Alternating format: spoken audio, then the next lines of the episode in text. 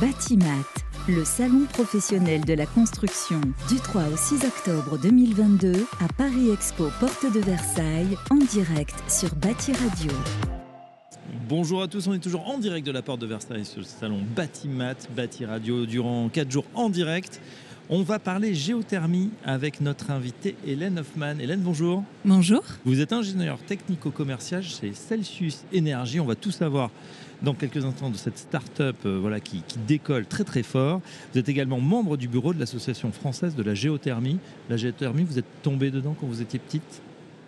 Ça fait déjà quelques années, oui, que je suis dedans, euh, presque 10 ans. Ah, quand même. Voilà. Euh, donc, je me suis lancée là-dedans. Et pourquoi la géothermie plutôt qu'une autre, un, un autre type d'énergie, on va dire? En fait, pour moi, c'est une ressource qui est peu exploitée et qui a un potentiel énorme parce qu'on a, on, bah, on a cette énergie euh, sous nos pieds, sous nos bâtiments, euh, qui, voilà, qui peut permettre de, de décarboner nos bâtiments. Donc, euh, j'ai voulu m'investir euh, là-dedans, à son déploiement. Et puis c'est d'actualité, hein, puisque on l'a vu, le gouvernement nous enjoint à tout- à tout- à tout- nous tous les concitoyens de voilà, faire des économies. Là, la géothermie, elle va nous permettre d'en faire. On va voir ça avec euh, la présentation de, de Celsius, je le disais, hein, une start-up qui, a, qui est assez euh, récente, mais qui, qui va euh, très très vite. Racontez-nous ce que fait Celsius. Alors, notre mission, du coup, chez Celsius Énergie, c'est de euh, connecter les bâtiments à l'énergie de la Terre pour euh, décarboner leur chauffage et leur climatisation. Alors, ce qu'il faut savoir, peut-être petit élément de contexte, le chauffage et la clim, en France, c'est presque le quart de nos émissions. Donc, on a vraiment voulu travailler là-dessus pour décarboner les bâtiments.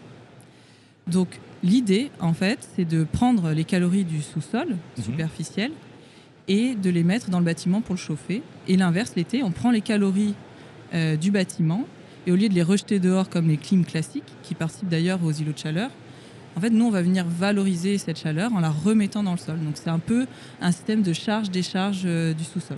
D'accord. Et oui, puisqu'on rappelle, hein, pour les, les néophytes dont je fais partie d'ailleurs, que alors, dans ce sol, on est toujours à une température constante. Exactement. Et ça, en fait, c'est c'est assez exceptionnel euh, d'un point de vue thermique. Dire que notre sous-sol, par exemple en région parisienne, euh, entre 0 et 200 mètres, on est à peu près à 15 degrés en moyenne.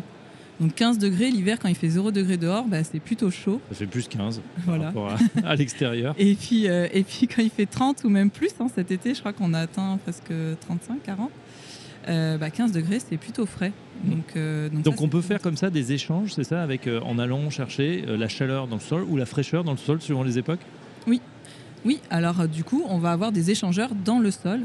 Euh, alors ça peut être de différentes manières. Mhm.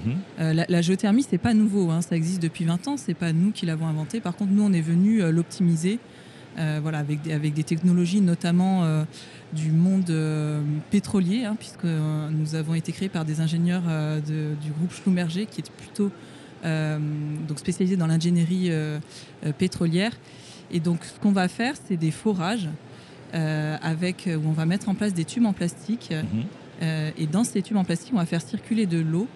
Et euh, donc, c'est un échangeur. Et donc, euh, cette eau va venir soit se réchauffer, soit se rafraîchir au contact euh, du sous-sol. Et on peut comme ça ouvrir ou fermer cette, euh, ces arrivées d'eau, qu'elles soient fraîches ou, ou chaudes alors.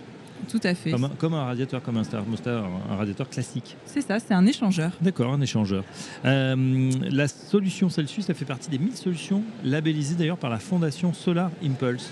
Oui, tout à fait. Nous avons été labellisés. euh, Bertrand Picard, qui, euh, qui est euh, à la tête de cette fondation, donc est venu déjà plusieurs fois sur notre site. C'est notre meilleur ambassadeur, on va dire. Donc, oui, ça fait partie de ces solutions. Et l'ONU également vous a reconnu comme dans les- le top 50 des, des sociétés les plus innovantes. C'est pas- mal ça. hein. Ouais, c'est plutôt bien. Euh, la, vision aujourd'hui, on est, euh, vous l'avez dit, hein, cette start-up, elle, va très vite. Je crois que vous étiez euh, une poignée il y a encore quelques années au démarrage. Aujourd'hui, vous êtes combien? Quel plan de marche de la, de la société? Bah là, on est, on est presque 100. Et alors moi, je suis arrivée il y a deux ans. Je me rappelle, on était euh, 17.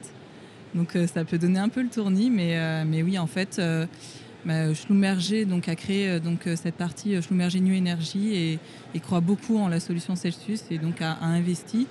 Euh, nous, dans l'équipe, on a un tiers de la- de l'équipe qui est dans la R&D. Mhm. justement, l'idée, c'est de venir prendre ces technologies pétrolières et venir optimiser le secteur de la géothermie. Donc, comme je le disais, c'est pas nouveau, mais c'était un marché de niche jusque-là. Et nous, on veut vouloir, on veut euh, l'industrialiser, massifier ce, ce, recours à la géothermie. Donc voilà, on, on, on investit beaucoup dans la R&D. On sait que justement pour ces groupes euh, industriels euh, pétrolifères, c'est important de travailler sur leur mix énergétique. Ils sont toujours actionnaires de, de la start-up? Oui. Oui, d'accord. Donc, très bien. Donc euh, c'est de l'intrapreneuriat alors du coup c'est dans la société. Euh, une question, tiens, euh, j'ai entendu parler de géoénergie. On dit toujours géothermie ou géoénergie? Oui, on nous pose souvent la question. Alors nous on aime utiliser géoénergie. Alors je ne vais pas rentrer trop dans les détails techniques, euh, mais c'est vrai que géothermie c'est c'est assez vaste en fait. Il y a plein de types de géothermie. Euh, il y a la géothermie profonde où là on va faire des forages à plusieurs kilomètres de profondeur et on vient chercher que de la chaleur, ça va alimenter les réseaux de chaleur, ou même on peut faire de la géothermie plusieurs électrogène. kilomètres, kilomètres oui. carrément.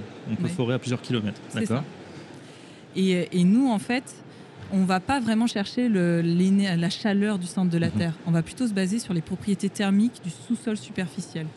Donc on a voulu se distinguer euh, de, de, voilà, de, cette, de, de cette énergie, euh, cette géothermie qui est plus profonde, qui est plus...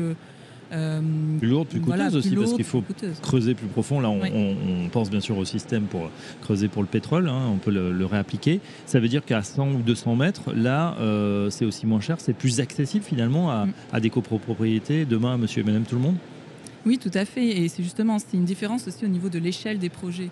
On est plutôt à l'échelle euh, du bâtiment ou peut-être du quartier, mais, on n'est pas sur, euh, sur les mêmes échelles. Et oui, tout bâtiment qui a besoin d'être euh, chauffé et, climatisé peut avoir recours à la géothermie.